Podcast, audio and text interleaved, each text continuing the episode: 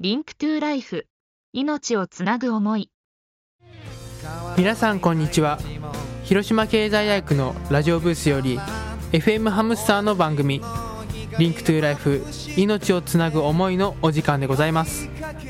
本日パーソナリティを務めさせていただくのは広島経済大学経済学部メディアビジネス学科1年岡野光平です。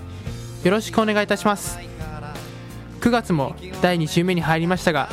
皆さんいかがお過ごしでしょうか？小中高の生徒の皆さんはもう学校に慣れたでしょうか？はい私のですね小学校の時の経験談なんですけどもまあ小学校の時はですねスポーツ少年だったのでソフトボールとまた合唱もやってました。やっぱりねソフトボールはすごいガツガツしたねイメージはあったんですけどもやっぱり合唱ではねこう自分のね持ち味であるまあまああまりうまくはないんですけどもまあね歌を歌っていました。まあねあの時は異色でですねまあ坊主でまあまあなんていうんですか NHK のコンクールがあったんですけどもまあねその時に、まあ、スポーツ少年だったので全然ねみんなこう、ね、ちょっと髪がふさふさなのに一人だけ坊主でこう合唱コンクールに出るっていうねちょっとねちょっと恥ずかしかったんですけども当時のね自分は恥ずかしかったんですけども今となってはいい思い出かななんて思っております。でまあ中学校の時はですね打って変わりましてまあ生徒会の方をやってましてまあねこう今ではねこうやって喋ってますけどもまあ小学校の時は全然こう話せなくてみんなと全然話せなくてで中学校の最初の時も全然話せなかったのでやっぱりこうやってねどうしてもみんなとお話をしたいということでですねちょっと練習ではないですけどもまあこうね話す機会を増やすということで自分をね貸してねちょっと生徒会の方に入っていろいろとやっておりました。まあ今の自分があるのは、まあ、中学校のおかげかななんて思っております。で高校の時はですねまた、まあ、3年間またスポーツ少年に戻ってバドミントンとまた3年生の夏にはですねまあ今回こうリンクトゥライフという番組を作る原点となりました命のメッセージ展の実行委員長もさせていただきました。やっぱりねこういろいろのいろいろなね人とね話すのはやっぱり大事ということがまあ大切かなっていうことがこの命のメッセージ展を通して思いました。まあね皆さんもねこういう経験をねいっぱいしてください。はい。まあね最近朝晩がすごい涼しくなってきましたのでくれぐれも体調にはね気をつけてくださいね。はい。さてはこれ本日はですね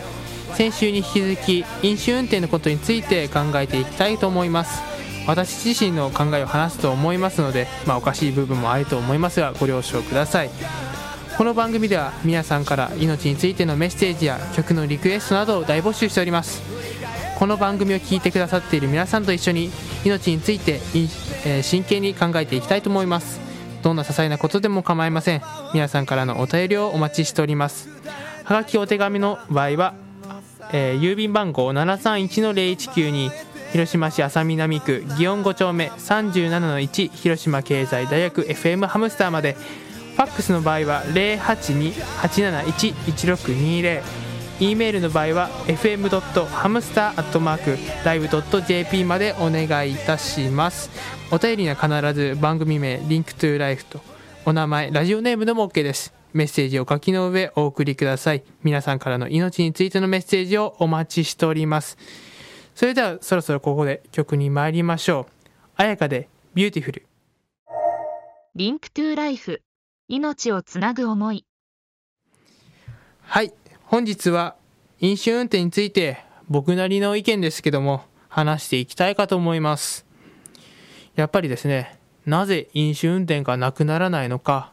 っていうのをですね、ちょっと考えてみたんですね。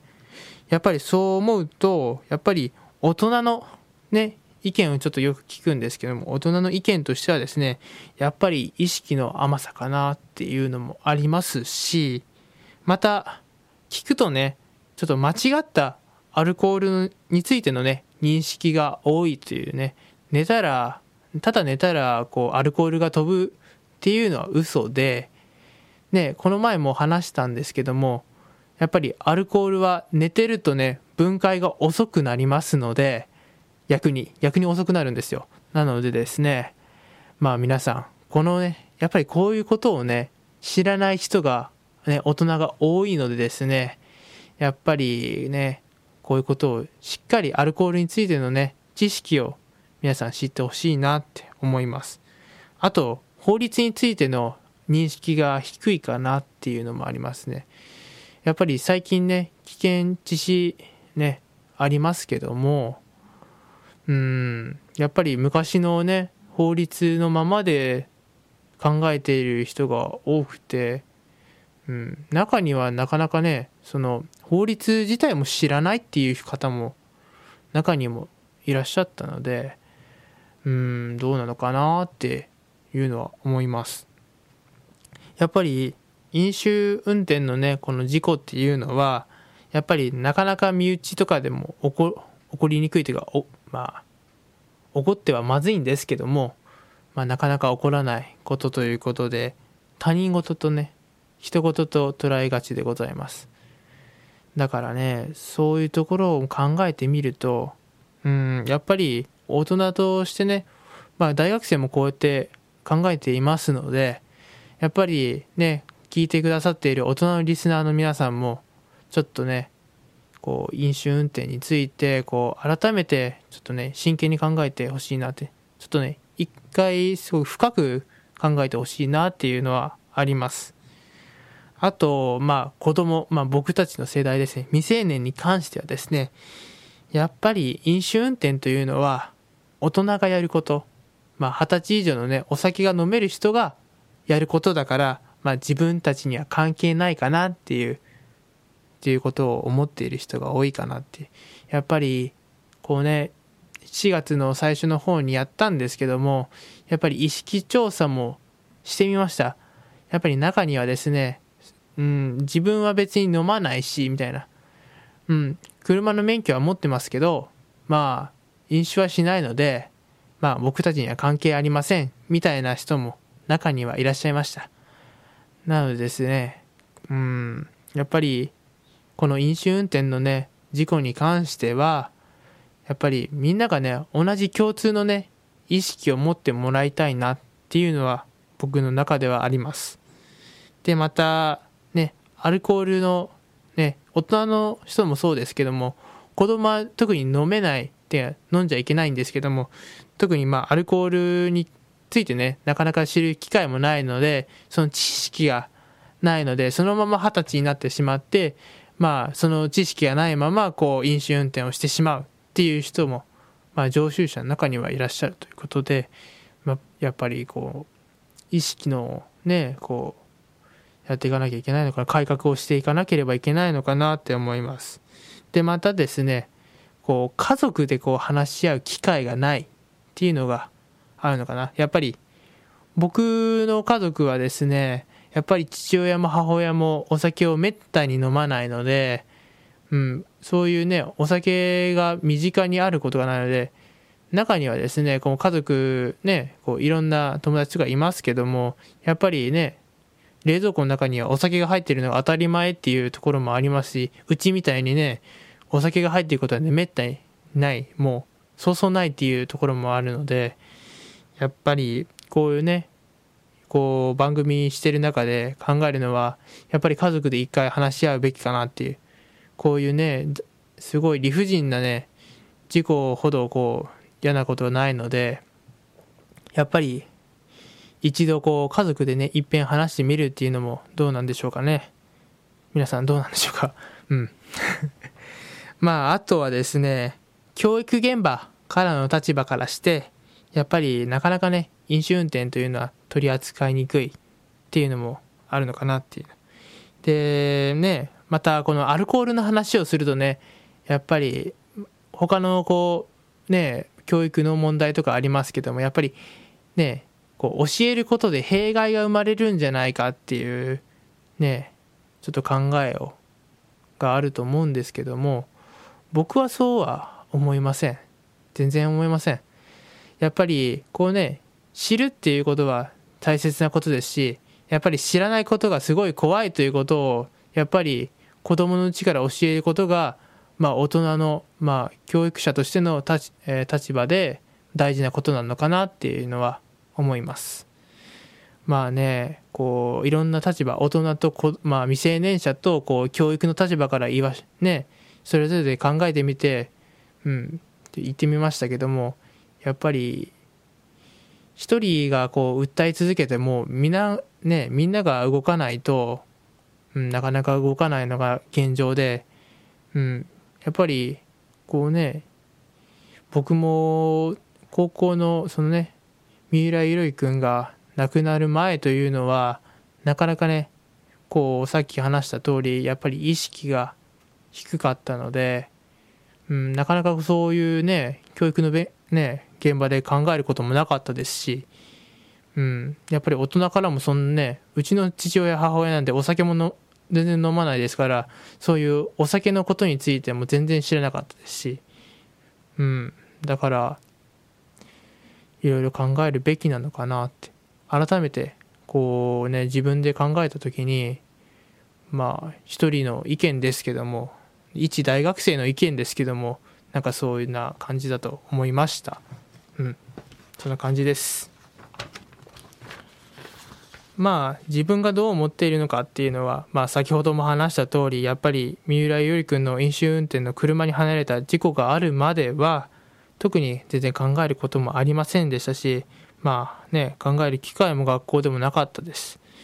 でまあなぜこのこれほどまでに考えるようになったのかまたそもそも何でこの事件のことを知ったのかっていう経緯なんですけどもあの僕はですねもともと伊織君と面識が全然なくて、まあ、伊織君の事故が起こった翌日にですね、まあ、部活の僕はバドミントンの試合があったので、まあ、その試合のね会場で待ってる時に、まあ、同じね部活のメンバーがねいつのメールが来たんですね。まあそのメンバーはですねそのクラスメイトが昨夜事故で亡くなったというメールを受けてまあこうねちょっと心配ご心配というかねすごい悲しい気持ちでずっといたんですけどもやっぱりその時はまあ事故が起こったということだけでやっぱり飲酒運転だとは知らないんですね。でまたまあね全然知り合いでもなかったのですごい複雑な気持ちでいました。やっぱりねそのね同じバドミントンのメンバーにどうやって話していいんかなっていうのも分からなかったしやっぱりね軽い気持ちでね安易な気持ちもか、ね、言葉もかけられずにうんとりあえず自分ができることって言ったらまあとりあえずまあねこのことをかんくいくい考えるよりまずは目の前の試合に集中しようかなっていうのがその時のまあそんな感じだったのかな。うん。でまあもう試合が終わってからですね帰宅してからそのニュースでねまあ夕方のニュースです。ニュースでその詳しい内容を知りました、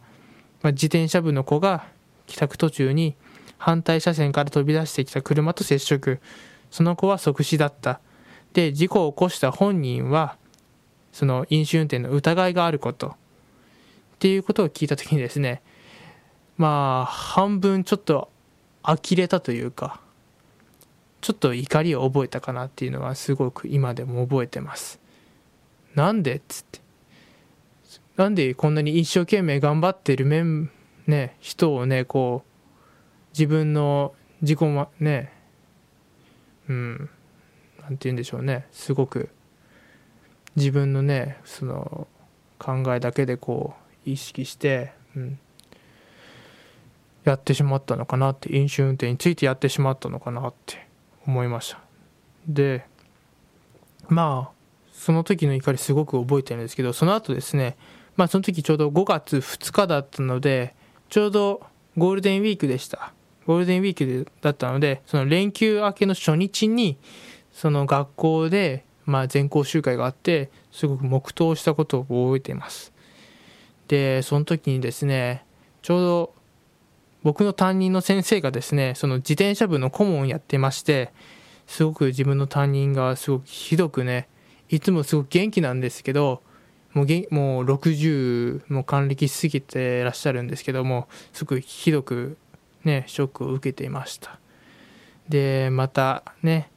その事件があったということですごく報道陣がね学校に詰めかけてたっていうのも今でも鮮明に覚えてます。でですね冬になってからですねまた季節な、えーと、春から夏夏から秋で冬になりまして